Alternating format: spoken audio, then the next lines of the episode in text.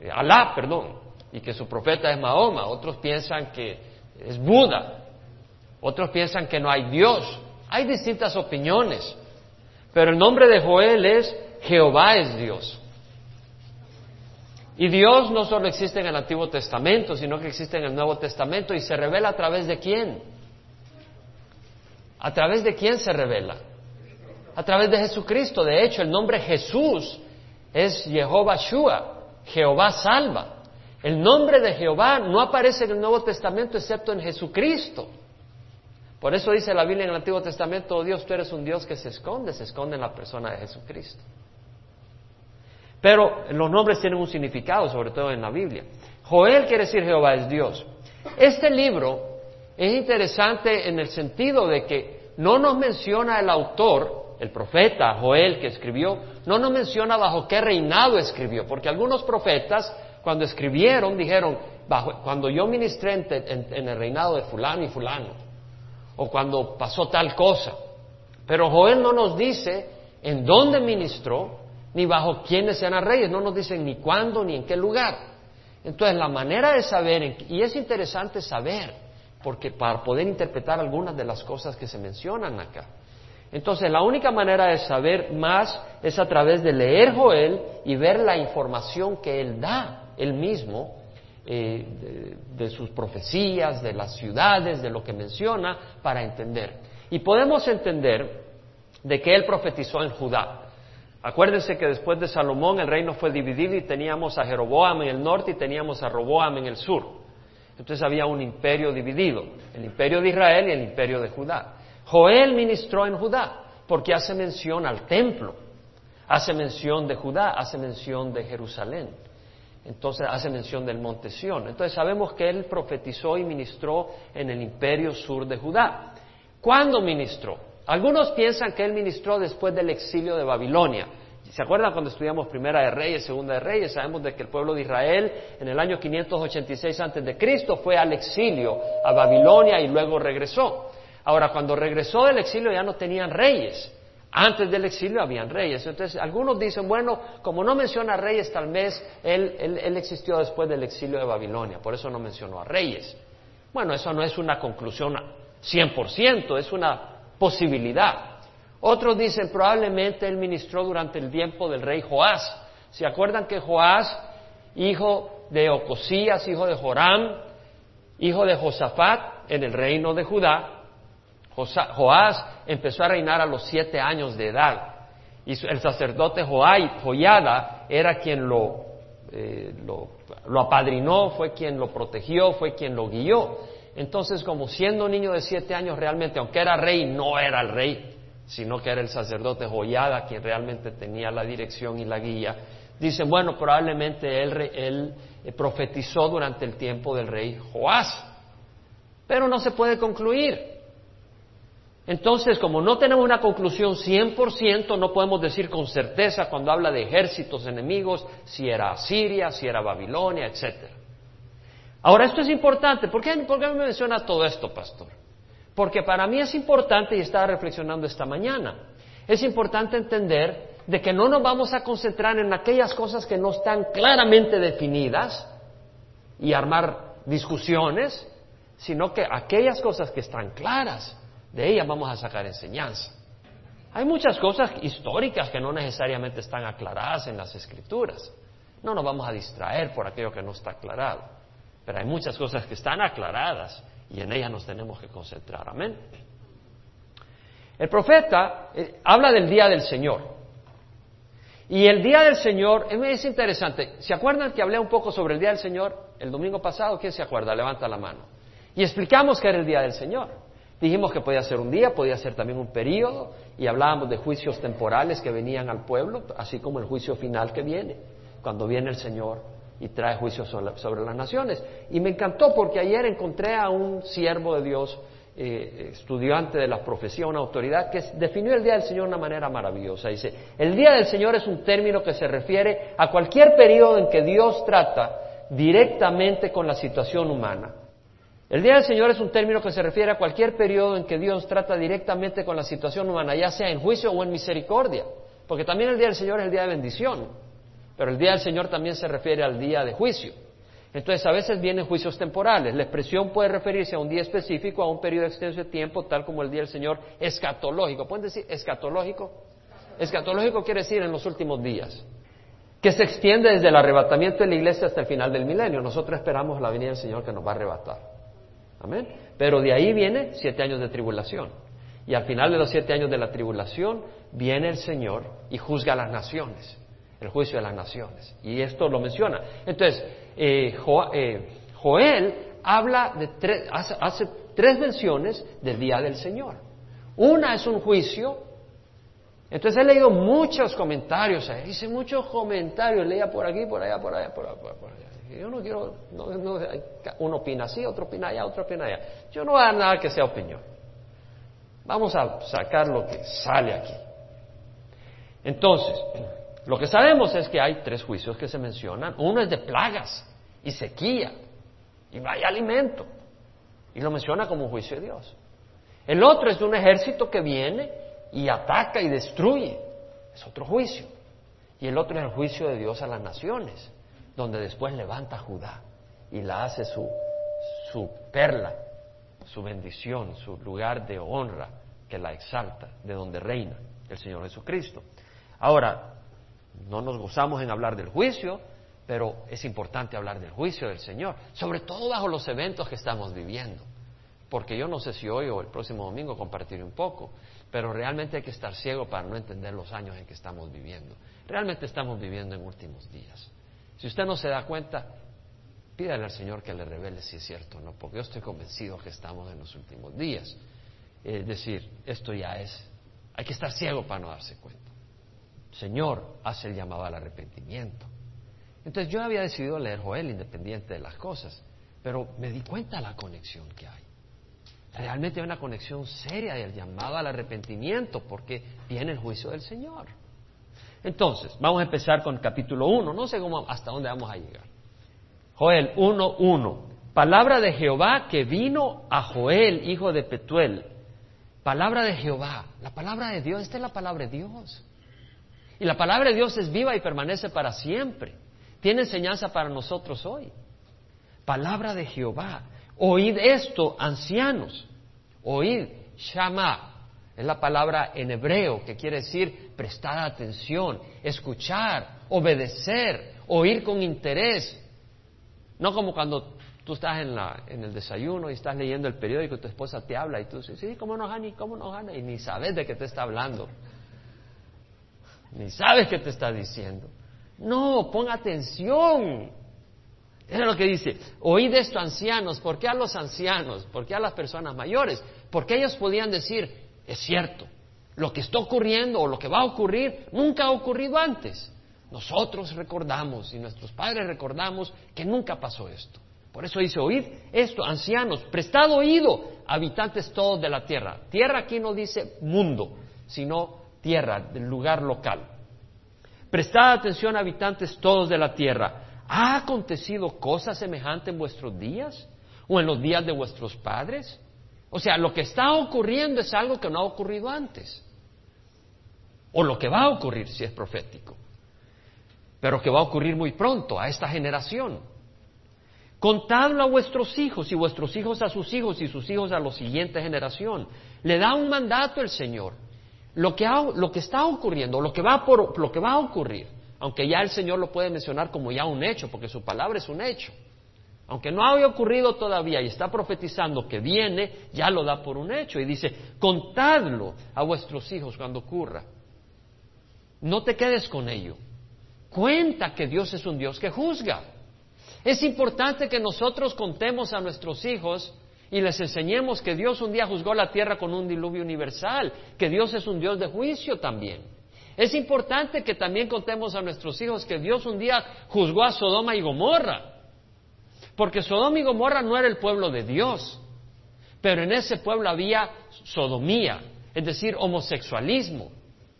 Y vino Dios y destruyó ese pueblo. Y no era el pueblo de Dios. Dios destruyó el imperio romano cuando se envolvió en homosexualismo y en esa degeneración. Y Dios va a destruir Estados Unidos. Porque ya va en ese camino. Ya está en ese camino. Lo único que detiene la ira de Dios sobre Estados Unidos es al pueblo de Dios, porque Dios no nos ha destinado para la ira, sino para salvación por medio de nuestro Señor Jesucristo. Entonces nosotros esperamos nuevos cielos y nueva tierra y esperamos a nuestro Señor Jesucristo, pero cuando digamos, patitas, ¿para qué las quiero? De aquí me voy, porque el Señor viene por nosotros, Dios va a derramar su ira sobre Estados Unidos. Y el Señor no va a esperar mucho más. Entonces vemos que dice, lo que dejó la oruga lo comió la langosta. Lo que dejó la langosta, estas langostas no son las langostas de mar con queso que uno se come. Estas son los bichos estos que se comen las hojas. Lo que dejó la oruga lo comió la langosta, lo que dejó la langosta lo comió el pulgón y lo que dejó el pulgón lo comió el saltón. Bueno, me fui al hebreo.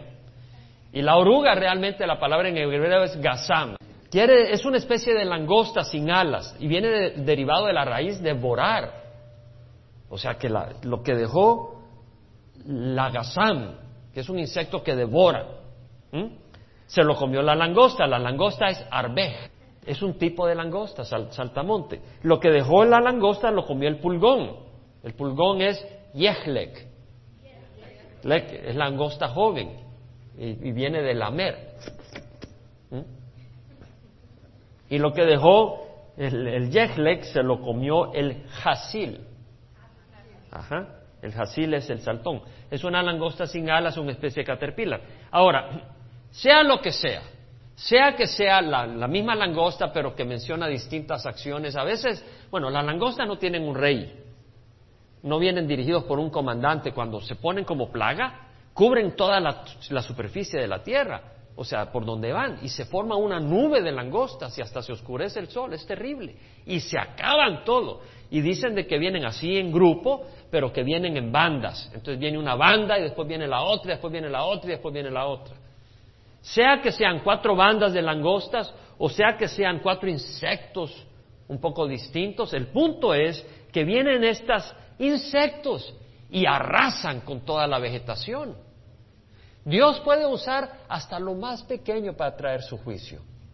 Puede, puede hacer un virus y de un virus te hace doblegarte.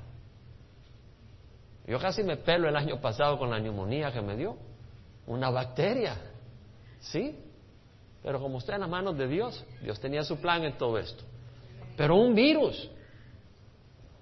Entonces Dios, para Dios no, no hay nada. Ahora vemos que viene esto, este sí es el juicio de Dios. Y dice, despertad borrachos y llorad y gemid todos los que bebéis vino a causa del vino dulce que os es quitado de la boca. Es decir, habían arrasado, había arrasado tanto que no había parras. Se la habían comido las langostas, estas pestes. Entonces no había parras, no habían uvas. Entonces el borracho no podía tomar, no podía emborracharse. Estaba, eh, como dice, estaba sobrio, pero no porque tenía voluntad, sino porque no tenía, no tenía opción.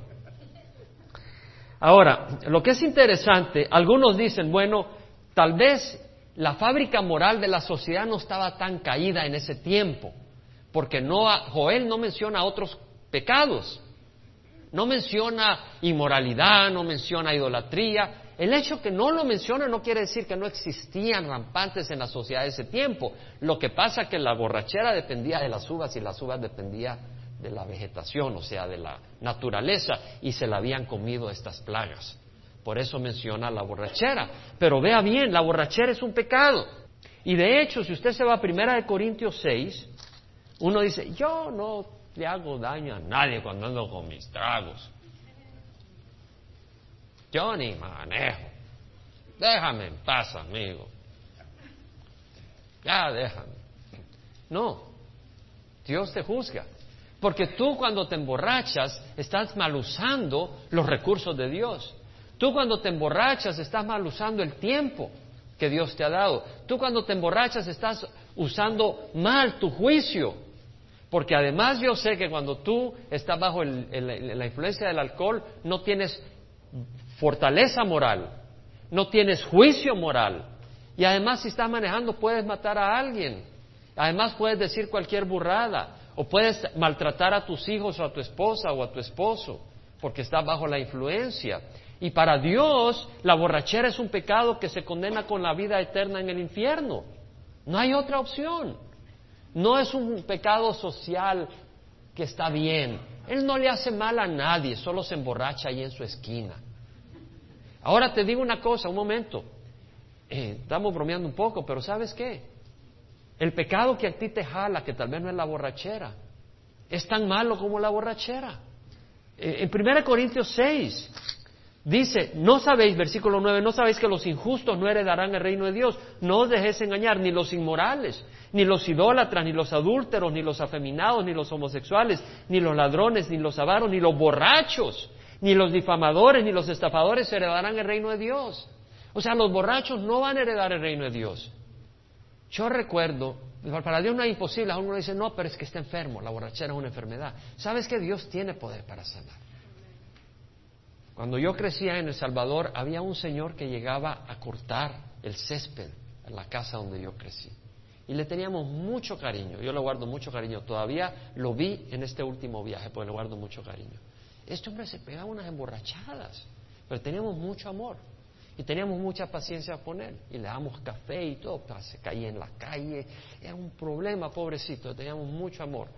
Y por eso siempre lo teníamos y no lo dejábamos ir. Pero yo no conocía al Señor ni tampoco a él.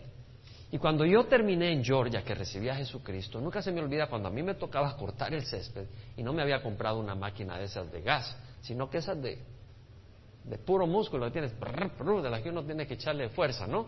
Y así cuando él cortaba el césped ahí en el terrenito que habíamos rentado, mientras trabajaba allá en Georgia, eh, yo oraba por este hombre. Y oraba en el espíritu, yo lloraba por este hombre. Recuerdo, porque le, le tenía amor y me acordaba cómo él cortaba el césped en mi casa cuando yo estaba creciendo. Y entonces ahora que a mí me tocaba sudar, apreciaba lo que él había sudado por mí. Entonces yo me acordaba con agradecimiento y oraba por él.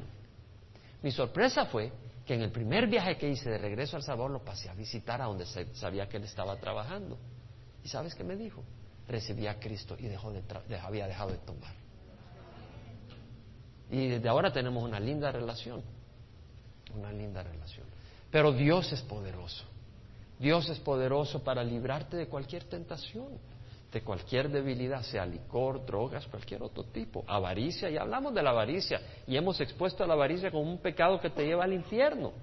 Ahora, vemos entonces que dice acá eh, Joel, despertad. Hermanos, hay que despertar, hay que despertar. El punto es, la fiesta se acaba.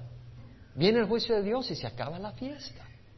Y el Señor dice, eh, no améis al mundo ni las cosas que están en el mundo, porque el que ama al mundo, el amor del Padre no está en él. Cuando habla al mundo, aquí Juan, en primera de Juan 2, 15 al 17, no dice que no ames a la gente, pero a este sistema del mundo, a este sistema de avaricia, de maldad, de inmoralidad, de placeres temporales a costa de la rectitud y del plan de Dios. Porque está bien disfrutar de algunos placeres cuando están en la mano de Dios, pero si no, no, dice, no améis al mundo ni las cosas que están en el mundo.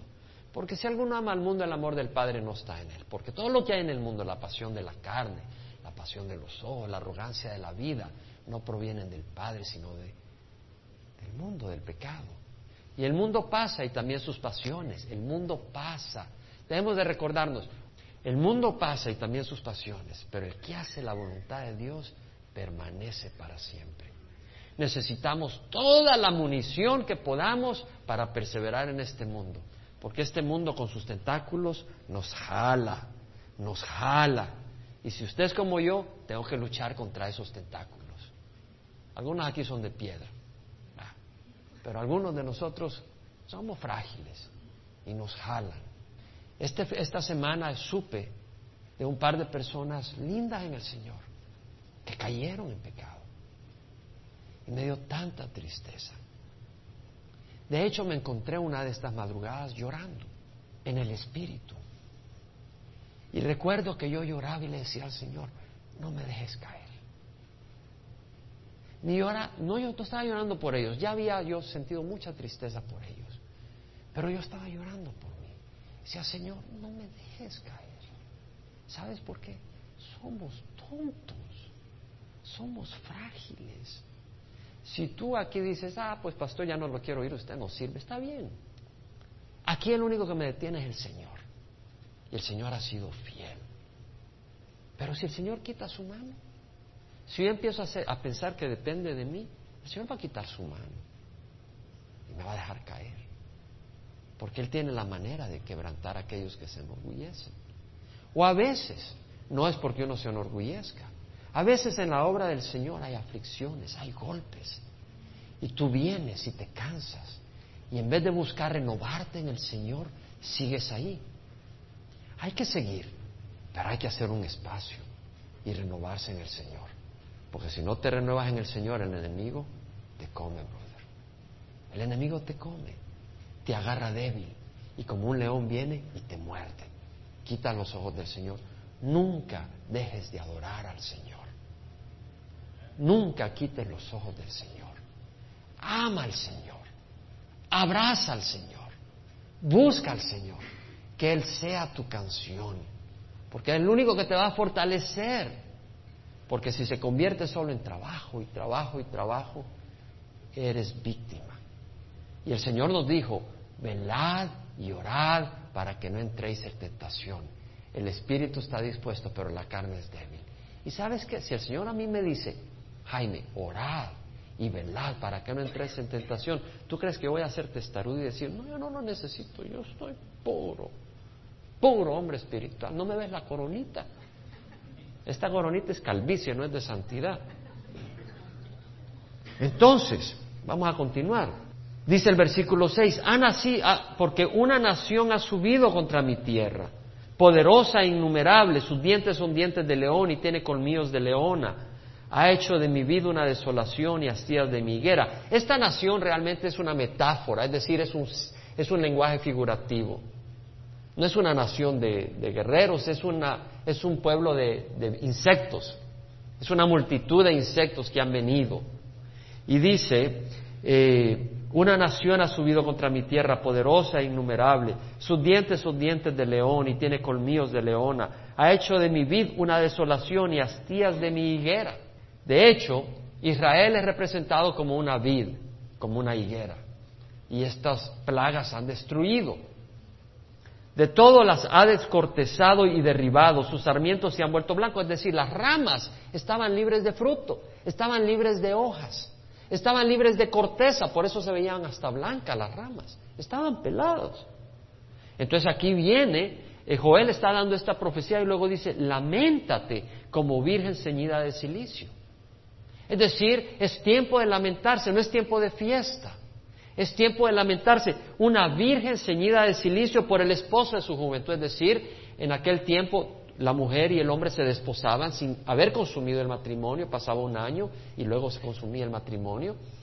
Antes de consumirse, estaban desposados y dice, esta mujer todavía es virgen porque no ha consumido el matrimonio, no se ha consumado el matrimonio, pero dice, aunque no se ha consumado, eh, eh, está virgen y perdió a su, a su comprometido, se ha muerto está lamentándose llorando por su prometido. Dice, lamentate, así como una virgen. Es decir, lo que está ocurriendo, esta plaga que ha venido, esta destrucción que ha venido es terrible.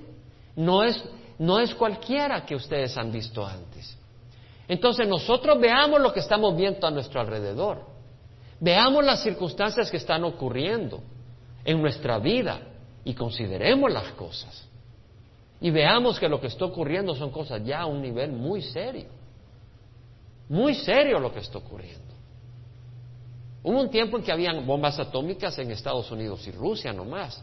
Y entre dos personas había un poco de control, o sea, dos países, porque ya, pero ahora hay muchos países con bombas atómicas y que están dispuestos a ser consumidos. Irán no le importa ser destruido si ellos destruyen al gran Satanás que es Estados Unidos o Israel, porque de acuerdo a ellos va entonces venir el profeta de ellos en ese holocausto.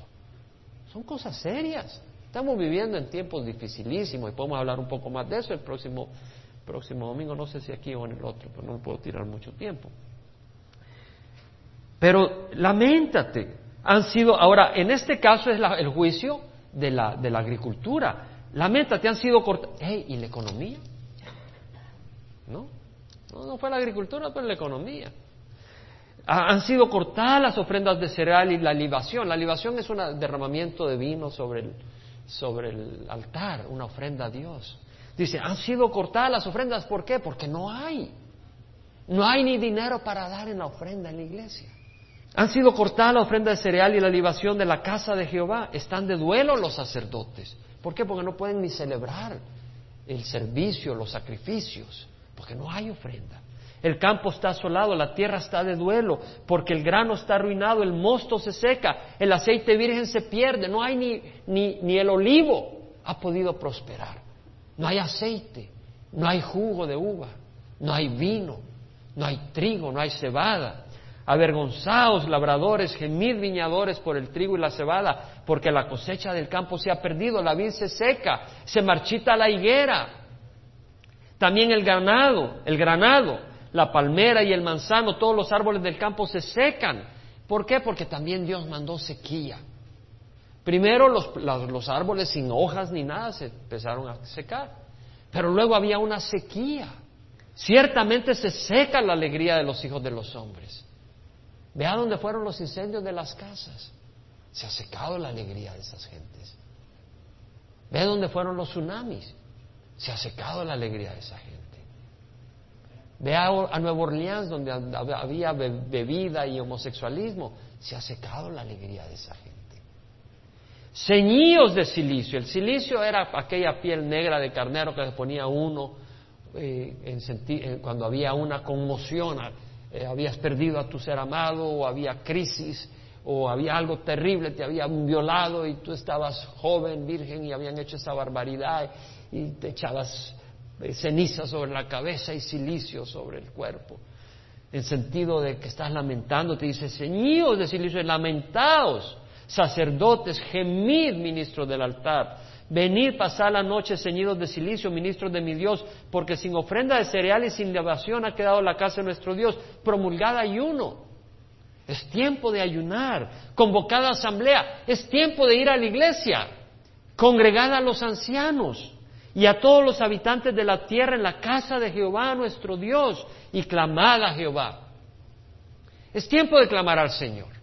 Ay de ese día, porque está cerca el día del Señor. Entonces, vemos que acá, por eso pienso yo, que es una profecía, que ya la está dando por hecho Joel, pero que está cercana y se la está dando a estos ancianos, a este pueblo, para que se arrepientan, para que lamenten. Y vendrá como destrucción del Todopoderoso, o sea, viene de la mano de Dios. No ha sido suprimido el alimento delante de nuestros ojos y la alegría y el regocijo de la casa de nuestro Dios, la casa de nuestro Dios es el templo. Las semillas se han secado bajo los terrones, es decir, pusieron la semilla en la tierra, pero había una sequía tan grande que se hicieron terrones en la tierra. Y las semillas se secaron, no crecieron. Los almacenes han sido asolados, los graneros derribados porque se secó el grano. ¿Cómo muge el ganado? ¿Por qué? Porque hasta el pasto se secó por la sequía. Andan vagando los atos de vacas porque no hay pasto para ellas. Hasta los rebaños de ovejas sufren. Y aquí viene el, profeta. Y ante la crisis que viene, él está clamando.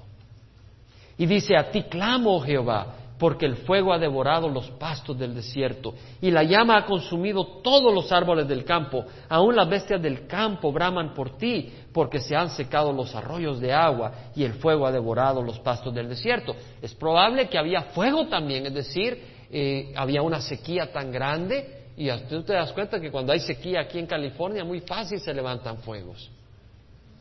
Entonces había sequía, había devastación de la agricultura, es decir, la economía era una crisis.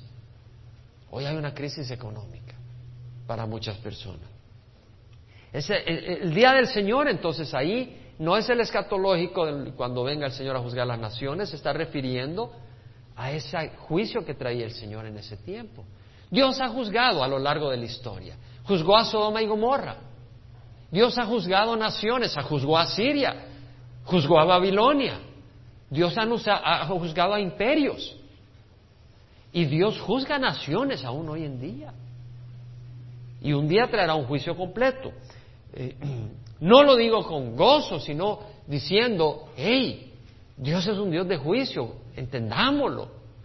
En el capítulo 2 nos habla de un juicio que viene a través de una nación. Yo pienso en Irán y yo pienso en los musulmanes extremistas. Ellos están por acabar a Estados Unidos con su guerra biológica, atómica y todo.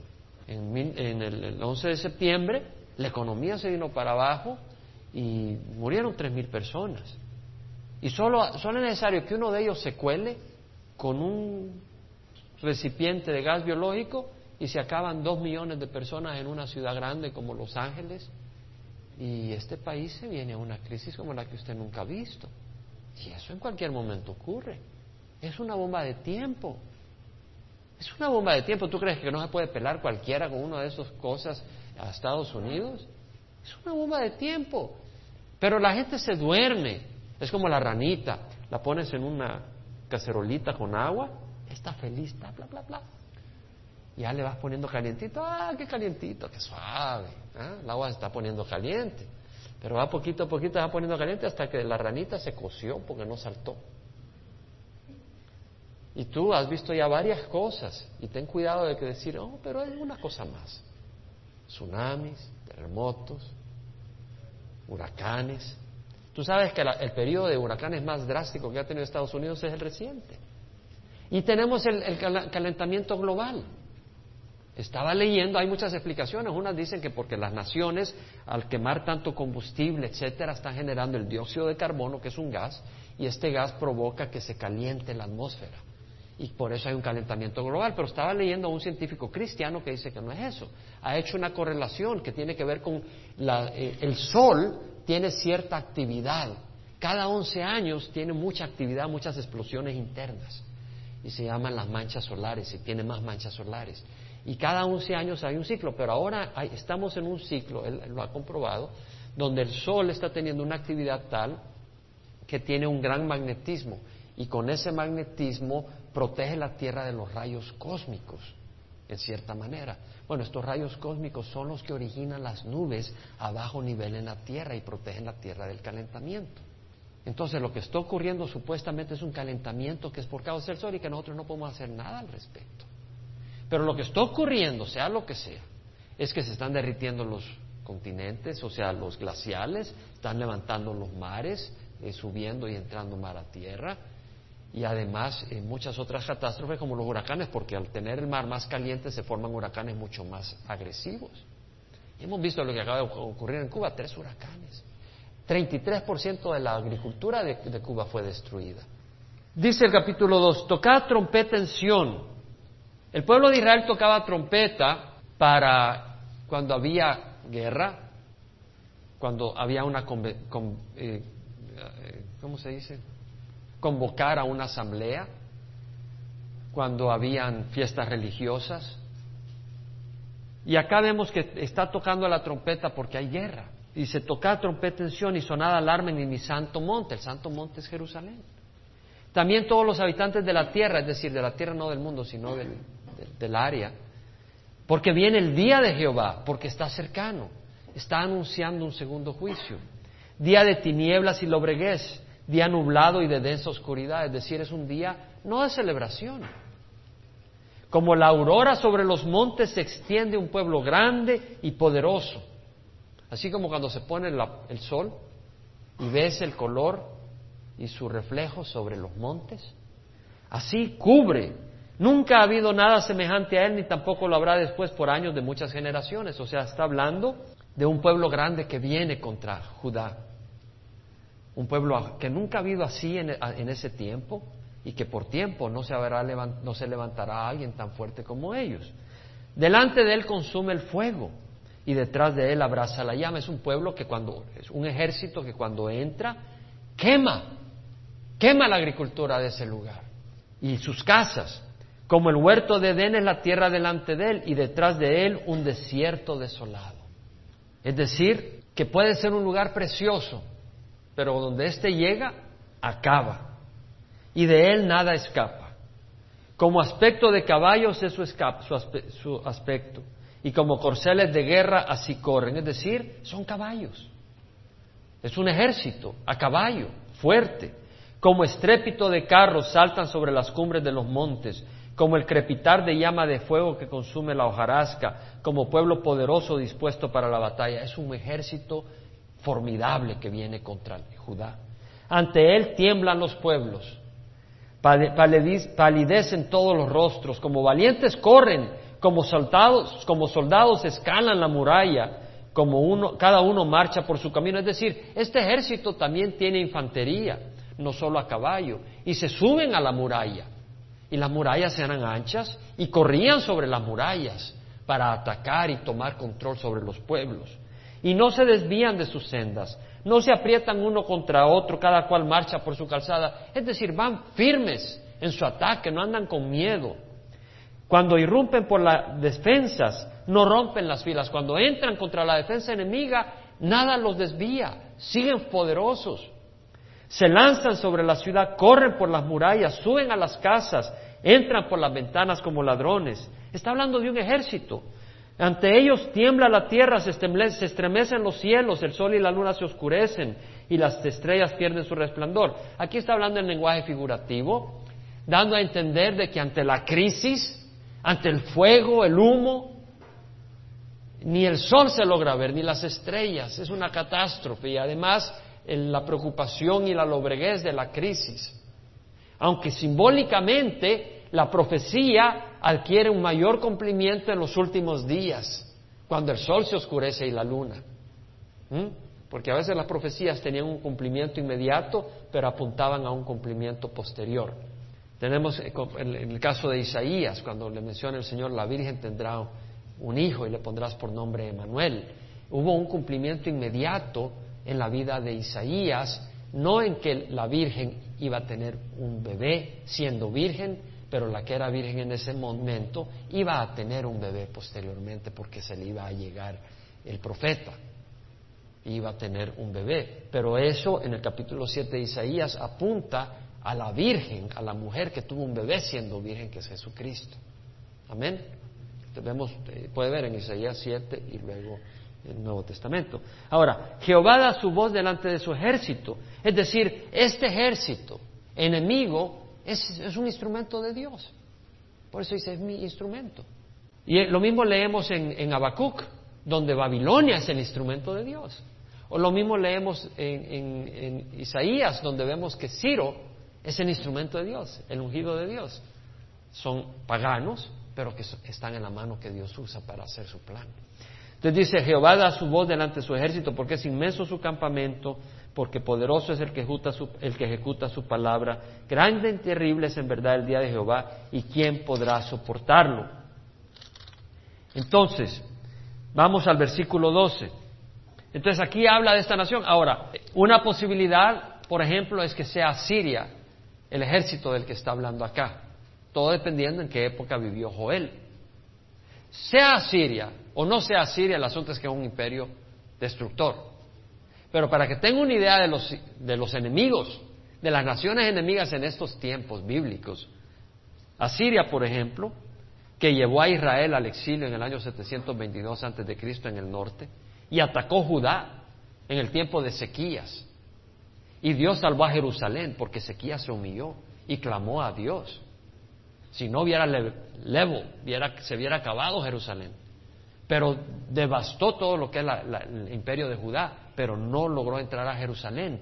Y Ezequías se humilló y Isaías profetizó y Dios mató en una noche a 185 mil soldados de Asiria que tenían rodeado a Jerusalén. Eso lo estudiamos cuando estudiamos eh, Segunda de Reyes, de Segunda de Reyes 11 y 12.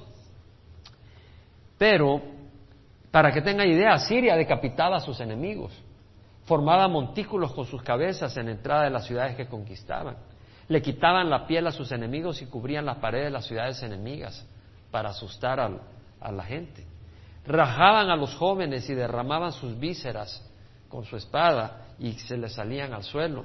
Quemaban a los jóvenes y a las niñas vírgenes, mutilaban cuerpos de los conquistados, cortaban sus gargantas como corderos, sus reyes se vanagloriaban de estas cosas. Estos eran los ejércitos enemigos y Asiria era un ejército poderoso.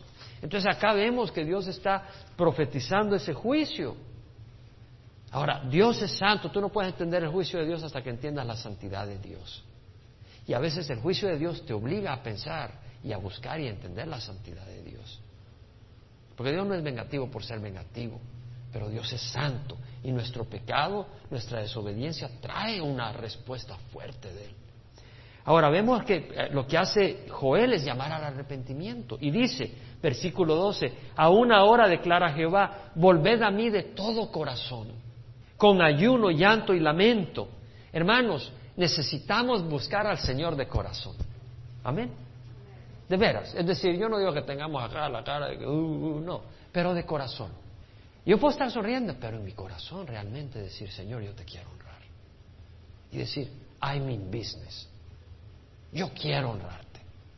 ¿Y dónde empieza eso? En una oración. Crea en mí, oh Dios, un corazón limpio y renueva un espíritu recto dentro de mí. No me eches de tu presencia y no quites de mí tu Santo Espíritu. Restaura en mí el gozo de tu salvación y sosténme con un espíritu de poder. Tú sabes en tu corazón que a veces no quieres ser bueno. ¿Cierto o no? A veces la quieres ser de malandrín. Estamos cortados con la misma tijera. Yo no lo leí, yo lo sé. Pero ¿sabes dónde está la respuesta? Es entender que Dios así dio su vida en, la cruz por nosotros. Jesús, a pesar de eso, dio su vida en la cruz por nosotros. Entonces vengamos, seamos sabios y digámosle, Señor, sáname y seré sano. Sálvame y seré salvo porque tú eres mi alabanza. ¿Mm? Es lo que tenemos que hacer, buscar esa sanidad del Señor. Y el Señor busca. Ahora, por eso dice, rasgad vuestro corazón y no vuestros vestidos. Muy fácil yo me voy ahí de, de rodillas, ¿verdad? A la iglesia. Voy de rodillas, ¿sí? Pero ya en el regreso estás echándole, esta mi suegra que le dio un ataque al corazón. ¿De qué sirve que fuiste de rodillas? Rasgad vuestro corazón y no vuestros vestidos, volved ahora a Jehová vuestro Dios, porque Él es compasivo y clemente. Dios es compasivo, lento para la ira, abundante en misericordia y se arrepiente de infligir el mal quién sabe si volverá y se apiadará y dejará tras sí bendición. Es decir, es claro que sí. Ahora, cuando dice que el Señor se arrepiente, no quiere decir que el Señor dice, uy, yo pequé. Quiere decir que el Señor va a traer juicio, pero si tú te arrepientes, Él quita juicio. Él cambia, deja de traer ese juicio.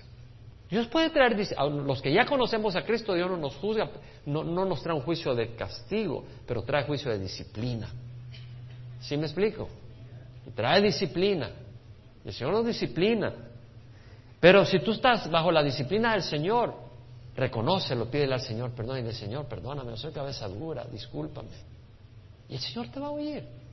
Y si, y eres receptivo, Dios, Él no te quiere disciplinar por disciplinarte. Pues si es necio y testarudo, trae el juicio, trae la disciplina. Y ya dice, ok, Señor, ya entendí, ya entendí, te tengo que buscar.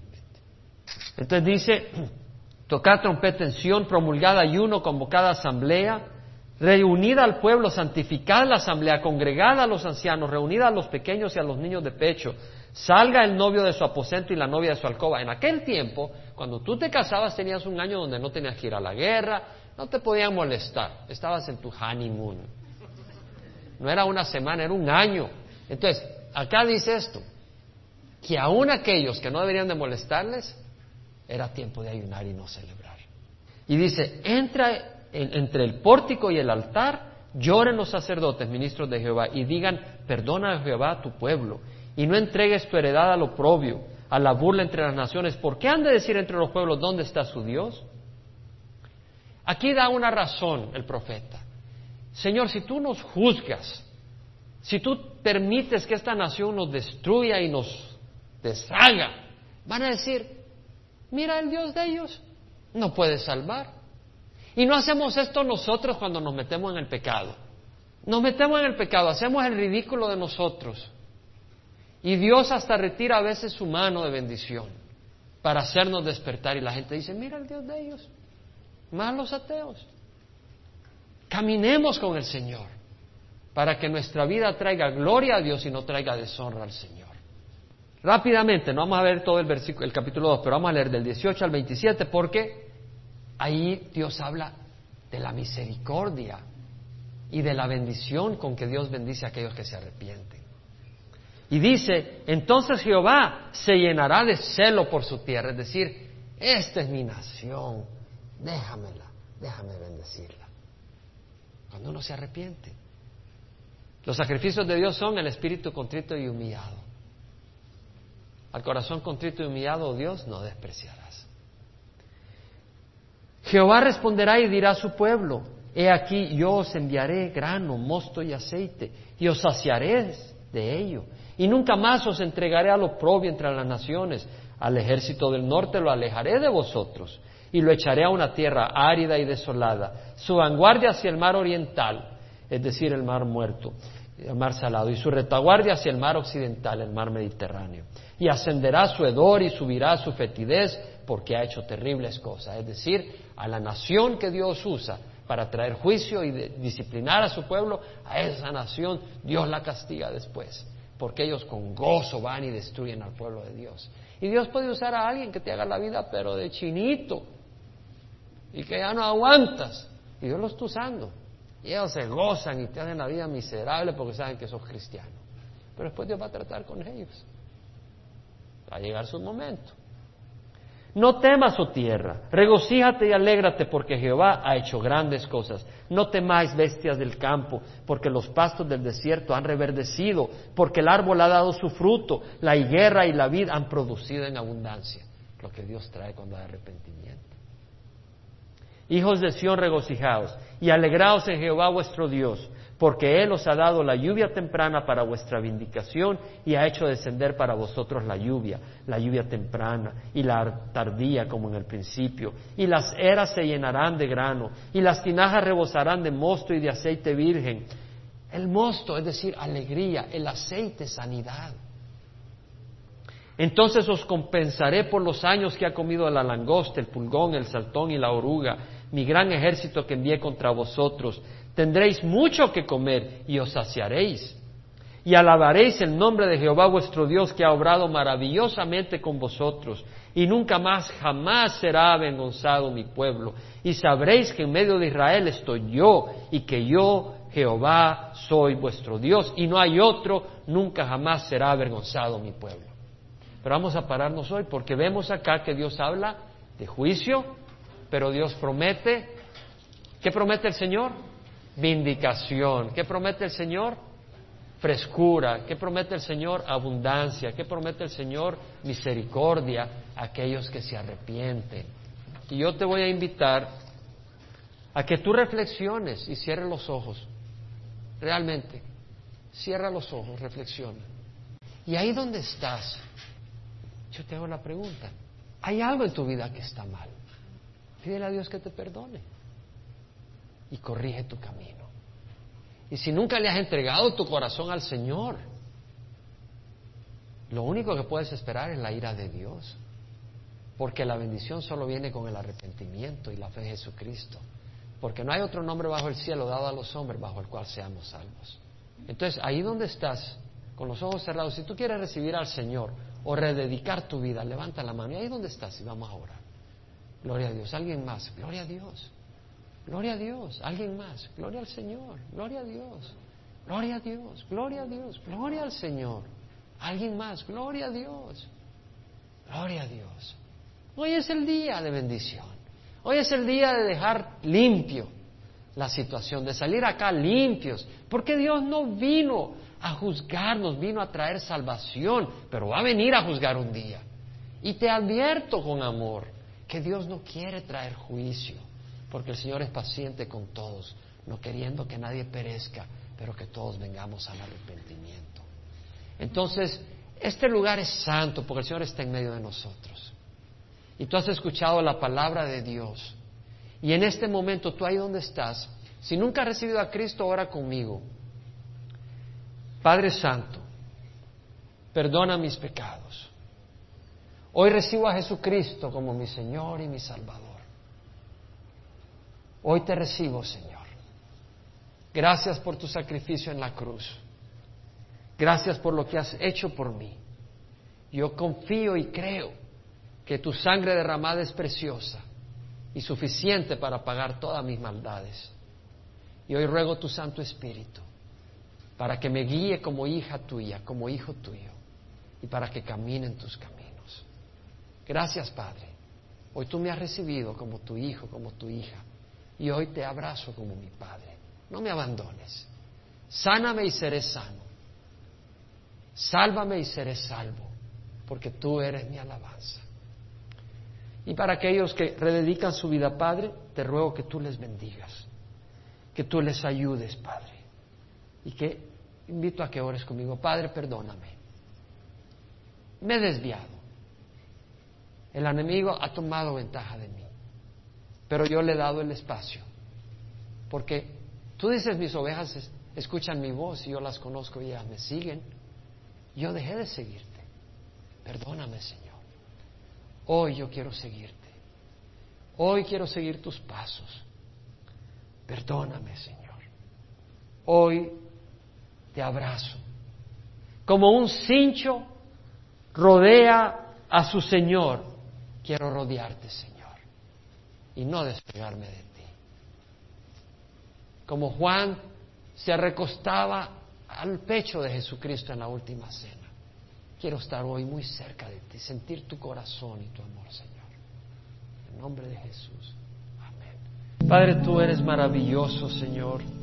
Y en este mundo que nos ciegan y nos confunden las cosas, ayúdanos a abrir los ojos y venir a tu presencia tuya, a tu trono, y apreciar tu maravillosa presencia. Y la hemos saboreado esta mañana. Y queremos, Señor, aún saborearla más en la intimidad que podemos gozar en tu presencia por tu Santo Espíritu. Y te rogamos, Señor, que cada decisión de cada corazón acá hecha esta mañana tú la selles por tu Espíritu. Y, Señor, que nos guardes. Padre, no nos dejes caer en tentación. Padre, ayúdanos. Vivimos en tiempos malos. Ayúdanos a entender los días en que estamos, pero también a reconocer que si tú estás con nosotros, ¿quién contra nosotros? ¿Y quién nos podrá separar del amor de Dios? Ni tribulación, ni angustia, ni desnudez, ni la espada en todas estas cosas somos más que vencedores por medio de aquel que nos amó. Señor, tú nos amas con un amor increíble. Basta ver en la cruz y aún así no podemos entender, Señor. Tu Padre diste a tu Hijo único, no solo para que sea despreciado, sino para que sea sangrado, golpeado, maltratado. A tu Hijo a quien tú amas tanto y lo has hecho porque nos amas grandemente. Y si nos amas tanto, sabemos que no nos vas a privar de aquellas cosas que serán una delicia eterna. Pero sí nos privarás de aquellas cosas que tal vez en lo temporal nos agraden, pero que nos lleven a la destrucción. De esas cosas no nos vas a permitir probar, pero sí de aquello que es bueno. Te damos gracias. Guarda esta congregación. Aquellos que están sanos, tócalos. Aquellos que están desanimados, tócalos. Aquellos que necesitan fe, ayúdales. Aquellos que tal vez vienen y no saben si esta es la iglesia de Dios. Es la iglesia de Dios porque tu palabra está acá, porque tu espíritu está acá y porque tú Jesús eres la roca de esta congregación. No porque tenga un nombre Calvary Chapel, pero porque tú Jesús eres la cabeza de este lugar. Y te damos gracias. Padre, bendice a cada uno. Llévanos con bien. Y aquellos que vamos a ir a la montaña el próximo fin de semana, llévanos con bien y tráenos con bien y los que regresaremos el domingo para estar acá enseñando y bendiciendo y siendo instrumentos, así como para ser bendecidos. Y la congregación, tráenos con bien, Señor. Y glorifícate en nombre de Jesús. Amén.